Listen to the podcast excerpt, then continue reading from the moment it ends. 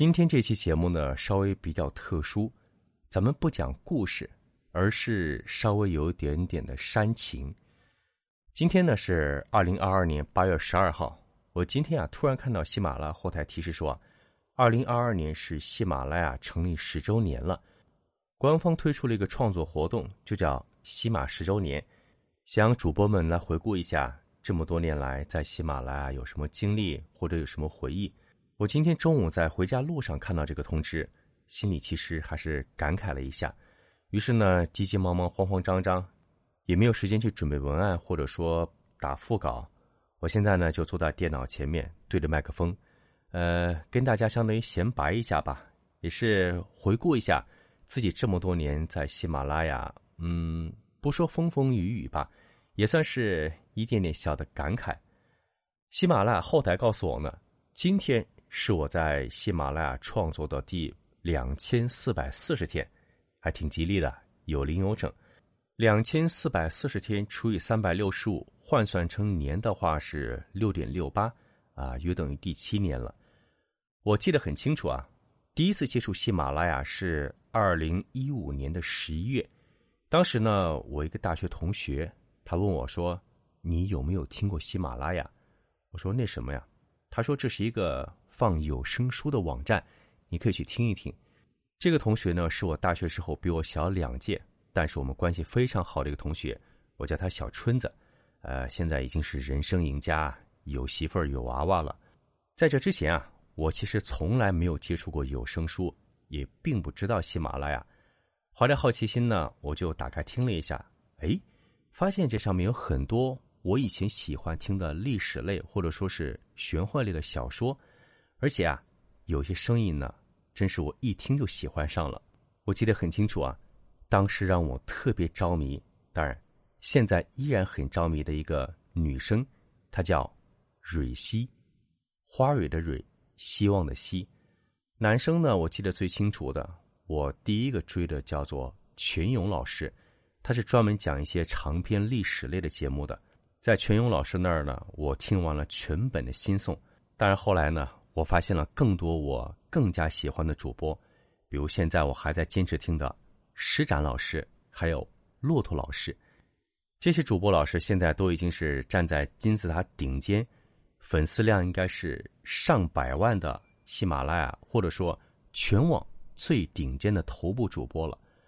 我呢，从当初一个小小的粉丝，机缘巧合之下呢，也进入了有声这一行，成为了一名呃。不太称职或者说勉强及格的有声主播，也是这些优秀的老师啊，在一直影响着我、激励着我。在这里，我想向蕊希、施展、群勇、骆驼，还有很多很多非常优秀的有声老师们说声谢谢你们，你们永远是我的偶像。二零一五年十一月呢，我在大学同学的建议下呢，接触了有声这一行，然后呢。进入了喜马拉雅，注册成了一个有声主播。其实当时啊，是抱着兴趣或者说业余爱好的这个心态来尝试一下，没有想过呢，以后自己会成为一个全职的有声主播。第一次在喜马拉雅呢试音之后，接了两本书，那两本书呢都是社科财经类的。说实话，当时作为一个有声主播，想在喜马拉雅上面接书来赚一点零花钱呢。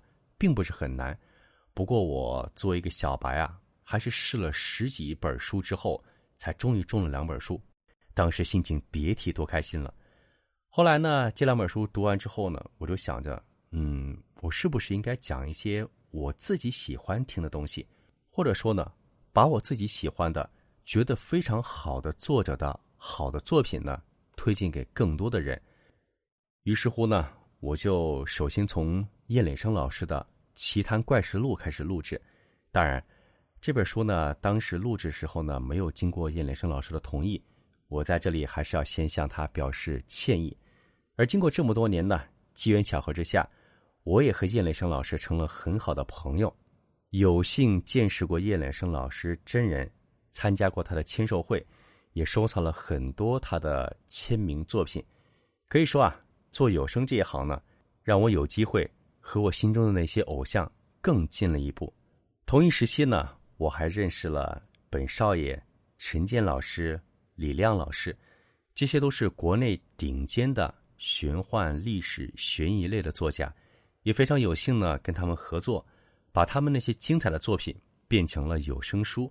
在这里，也要向严磊生老师、陈建老师、本少爷说一声谢谢，感谢这些我的偶像，国内顶尖作家能给我这样一个默默无闻。小小的普通读者，一次站在巨人肩膀上的机会。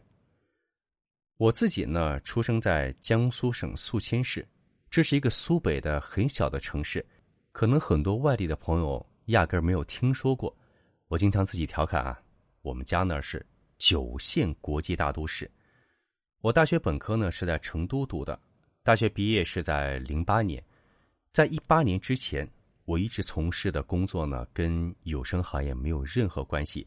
直到一五年十一月，误打误撞呢，进入了有声这一行。从一个爱好者，从一个小白，慢慢呢，做了一点点，也学习了很多。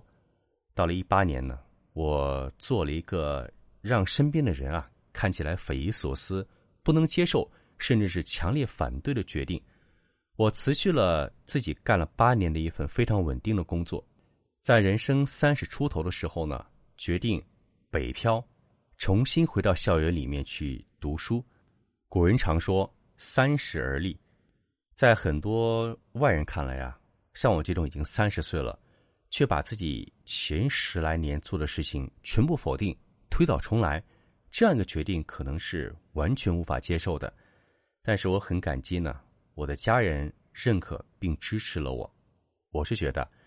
咱们人生活着呢，短短也就是这么七八十年，去掉成年之前的十八年，去掉您六十岁以后再来十几年，这中间你能自由支配，或者说理论上可以自由支配的时间啊，也就这么三四十年。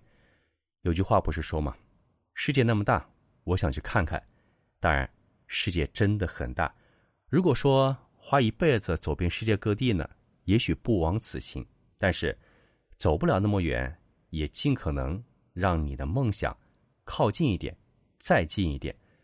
我当时呢，就是抱着这种想法啊，决定辞职，然后去追逐自己所谓的人生理想。我们就不说梦想了，有时候呢，梦想可能真的只是一场梦。我记得很清楚啊，二零一八年的八月，就是和现在差不多的天气，非常热。我到了北京呢，开始北漂。因为求学读书嘛，没有工作也就没有了收入，除了上课之外呢，我基本上不出门，时间呢就花在学习和录书上面了。当时我还不是喜马拉雅的青语主播，也没有收入，在喜马拉雅上面呢，基本上是用爱发电。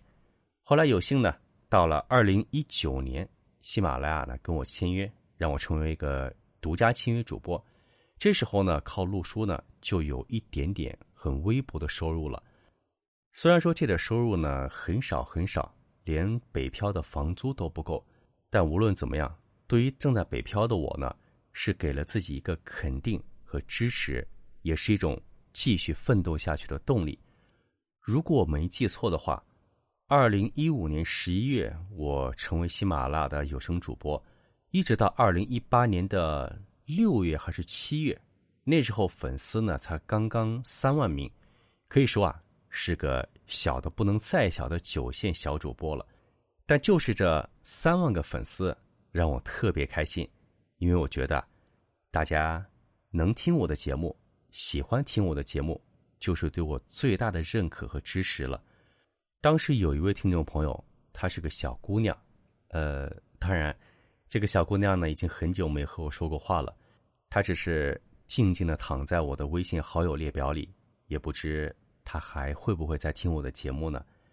她当时是这样跟我说的：“秀秀啊，加油！我要把你培养成像紫金一样的大神。”当时我听了特别感动。当然，我也知道呢，我和紫金之间的距离很长很长，也许永远都到达不了。但是。有这样的听众朋友认可我、支持我，我觉得已经足够了。从我自己前三十多年的人生轨迹看呢，第一个小的转折呢，就是二零一八年这次辞职北漂。那时候呢，做有声主播其实是我一个精神和物质方面的双重支持。这一路上走过来啊，我要非常非常感谢每一位认可我、支持我、鼓励我、也相信我的听众朋友。是你们的认可，是你们的每一句话，让我有继续坚持下去的动力。谢谢，非常感谢你们。还有一位听众朋友曾经这样跟我说，他教育自己的儿子说：“人生啊，是一段或长或短的旅程，在这段旅程上呢，你会遇到很多跟你同行过的人。这些同行的人呢，有的可能会陪你很长时间、很长的路程，而有的呢，也许可能只能陪你很久，几个月甚至几天时间。每一位陪伴过我们的人呢，都会在我们的记忆中留下一笔。”而同时呢，我们也会在这些陪伴我们的人中留下自己的记忆。如果他们给我们留下的是欢笑，我们要感激他；如果他们给我们留下的是泪水，我们同样也要记住他。因为无论如何，每一位同行者都会或多或少、或大或小、或正或反的启发我们的成长。其实啊，这差不多七年时间的主播生涯做下来呢，我从一个。边缘的野生小主播，成为现在一个全职主播，一路上不说坎坷吧，也经历过一些波折和风风雨雨，有欢笑，也有泪水，有收获，也有遗憾。但无论怎样，我还是想说一句：感谢这么多年来一直认可我、支持我、喜欢我的听众朋友，是你们中的每一位，每一次点赞，每一次收听，每一次评论。让我有了继续坚持下去的动力。刚开始做主播的时候啊，我就经常说一句话：“您喜欢听，您经常听，就是对我最大的认可和支持。”直到现在，我还是这么认为。只要听众朋友们喜欢，我就会一直做下去。这掰掰手指头算下来啊，已经快七年了。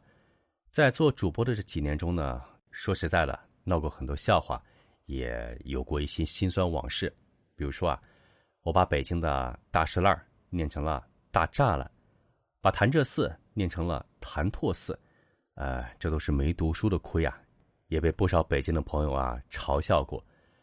刚开始的时候呢，我还是挺玻璃心的，尤其看不得那些评论中的批评意见，甚至啊，还会和那些批评我的听众朋友们怼上两句。随着时间增长，年龄增长，我的脸皮呢是越来越厚，人呢。也越来越油了，哎呀，有人黑我，有人怼我，他爱咋咋地，反正我又不会少一斤肉，不会少一根头发，对吧？当然，我还是相信啊，大部分提出批评意见的听众朋友们呢，都是为了我好，是为了指出我的错误不足，是希望我能更多提高，更快的进步。在这里呢，我要再次向每一位听众朋友说一声谢谢。从二零一五年到二零二二年，这七年时间啊，说快不快，说慢不慢。我是二零二二年秋天结束北漂，回到我的老家江苏省宿迁市的。你看，这一晃两年又过来了。在我北漂的时候呢，生活确实不是那么特别的顺心如意，可以说啊，是我人生中比较低谷，甚至是比较落魄的时候。就在我北漂的时间里。有很多听众朋友们给了我无数次的鼓励和支持，也正是在北漂的两年时间里呢，我和陈建老师、叶幕寒山老师还有叶磊生老师，有了更多更宝贵合作的机会，录制了诸如《西游八十一案》《山海经地世纪》以及《西北乡村鬼事录》这几本大家都非常喜欢的历史惊悚悬疑类的节目。也正是这几位老师的精彩作品，让我有机会从一个。九线野生小主播迅速成长为一个呃，勉强算得上是及格的有声主播吧。当然，在以后呢，我还会和这几位老师有更多的合作。悄悄告诉你，还有更多更精彩的作品。我还记得很清楚啊，我第一次在喜马拉雅做直播的时候特别紧张。虽然说喜马直播呢是只有声音不用露脸的。但我还是特别紧张，坐在麦克风前啊，我只会读稿子，话都说不利索了。到现在，呃，现在我的直播呢确实少了很多，呃，因为要录制很多的节目，请大家谅解。后来呢，我在做直播啊，就比较油了。我记得很清楚啊，那个小贾说，有一回我要直播，他特意邀请了朋友来听，结果我光是暖场热身，在那闲白，东扯西扯，二十分钟了，还没有进入主题。后来他朋友受不了，就提前离场了，弄得小贾很是尴尬。可以说呢，在西马当主播这么多年啊，让我自己的性格也有了很大的改变。在日常生活中呢，我其实话很少，不愿多说话。熟悉我的听众朋友应该知道啊，修哥平常呢会做一些写写画画的事情，这些事情呢基本上都是一个人独立完成的，不需要太多的交流。相反是坐在麦克风前，尤其是在直播的时候啊，需要眼观六路，耳听八方，在保证直播的整个秩序、内容、主题方向的同时呢。还要跟很多的听众朋友进行实时的交流互动，很累，但是呢也很开心，很有意思。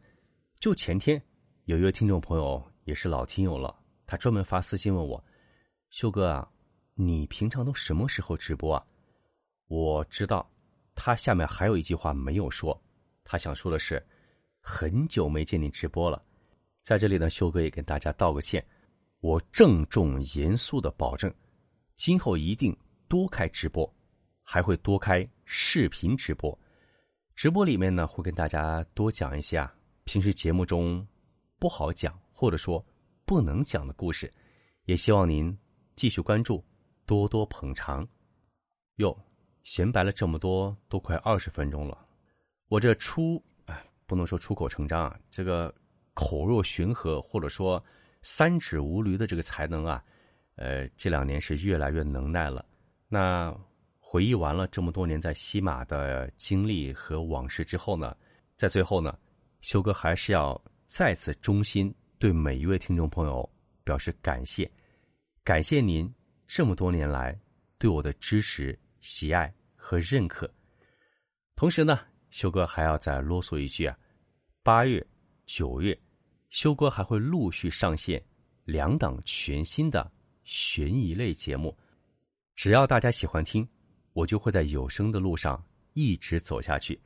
秀秀也期待您继续的关注、继续的收听、继续的支持。您的每一次收听、每一次点赞、每一次留言，都是对我最大的支持。谢谢您。那今天咱们就先聊到这儿，感谢您的收听，祝您晚安，好梦。哦，对了。再啰嗦一句，由于这是一期特别的番外煽情节目，所以秀秀要真心实意、真金白银的表示一下自己的感谢之情。所有在本期节目留言的听众朋友中，我会选出五位留言最用心的听众，为您送出秀哥亲手制作的招财喜钱这个小东西，大家应该不陌生了，很多听众朋友都收到过，也非常喜欢。希望中奖的听众朋友在收到招财喜钱的同时呢，能财源滚滚，开门见喜，睡觉睡到自然醒，数钱数到手抽筋。那么，期待您的留言哦。